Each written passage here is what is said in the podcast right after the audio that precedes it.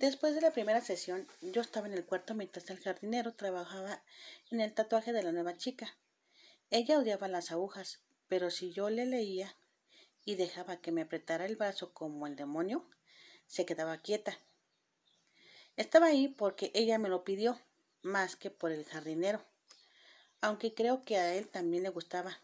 Mientras leía en voz alta El Conde de Montecristo y me preguntaba si eso contaba como ironía, Observaba cómo el brillante azul claro de una mariposa azul se extendía por su piel de porcelana, porcelana, interrumpida a veces por algunas venas o bordes de blanco platinado y una banda estrecha de azul medianoche en las puntas de las salas superiores. Bliss llevaba un paquete de hielo en las bandejas del almuerzo para ponerlo sobre mi brazo, que estaba perpetuamente amoratado. El jardinero no me tocaba, si Desmond estaba en el jardín. Pero el interés de su hijo en mí creaba una correspondiente excitación en él.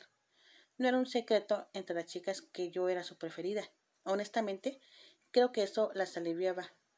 Pero había pasado de buscarme dos a tres veces a la semana a hacerlo casi todos los malditos días. Aún buscaba a las otras chicas, claro, pero cuando estaba con alguien más, no le importaba si su hijo menor estaba o no en el jardín.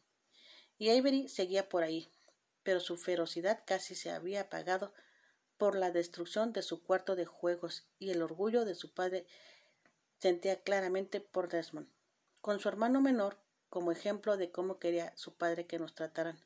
A Avery le resultaba difícil entregarse a las cosas que disfrutaba. Llegué a odiar el almuerzo porque cada día cuando Desmond iba a comer con su madre, el jardinero iba por mí con un deseo que hacía que le temblaran las manos.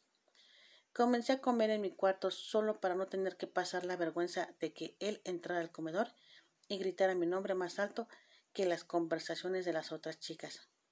Aunque sabía que Desmond no había hecho nada más que besarme, la simple idea de que pudiera hacer algo más me bastaba para que el jardinero casi explotara en sus pantalones y por Dios la asquerosidad posibilidad de que te revisara las cintas de seguridad esperando a ver a su hijo conmigo bastaba para que mi cerebro se apagara por completo.